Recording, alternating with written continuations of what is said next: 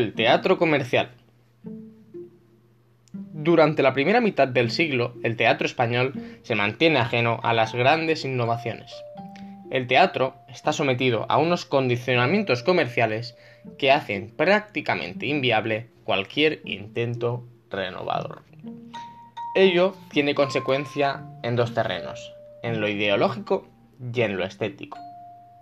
En lo ideológico, hay escasas posibilidades de un teatro planteado desde una seria actitud crítica, y en lo estético, fuertes resistencias ante las experiencias que salgan de las formas tradicionales.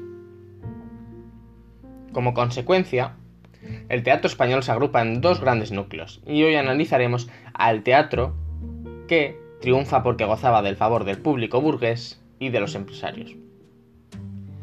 En este marco encontramos la comedia burguesa, el teatro en verso y el teatro cómico.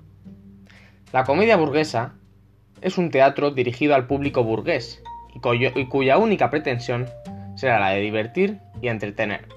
En esta línea encontramos a Jacinto Benavente, con unas obras caracterizadas por el realismo en la escena y porque ideológicamente solo critican de forma superficial las hipocresías y convencionalismos burgueses, pero sin traspasar lo admisible y lo considerado de buen tono.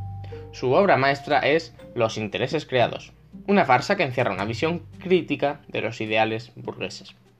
En segundo lugar, el teatro en verso. Este teatro combina rasgos románticos y modernistas.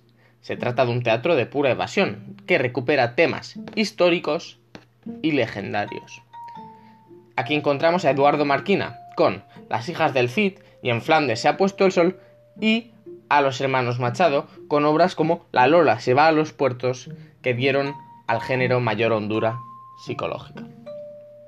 Finalmente, nos encontramos con el teatro cómico, cuya finalidad básica es entretener al público. Los géneros que alcanzaron mayor éxito fueron la comedia costumbrista, el, el sainete y el astracán. En esta línea destacan los hermanos Álvarez Quintero, que, con sus Las de Caín y El Patio, llevan a escena una Andalucía tópica sin más problemas que los sentimentales. Carlos Arniches, que presenta una producción dividida de una parte los sainetes de ambiente madrileño en los que se usa el habla castiza, como La chica del gato, y de otra las tragedias grotescas, obras en las que la peripecia cómica envuelve a seres desgraciados con una actitud crítica ante las injusticias. En este sentido destacan la señorita Trevélez y los caciques.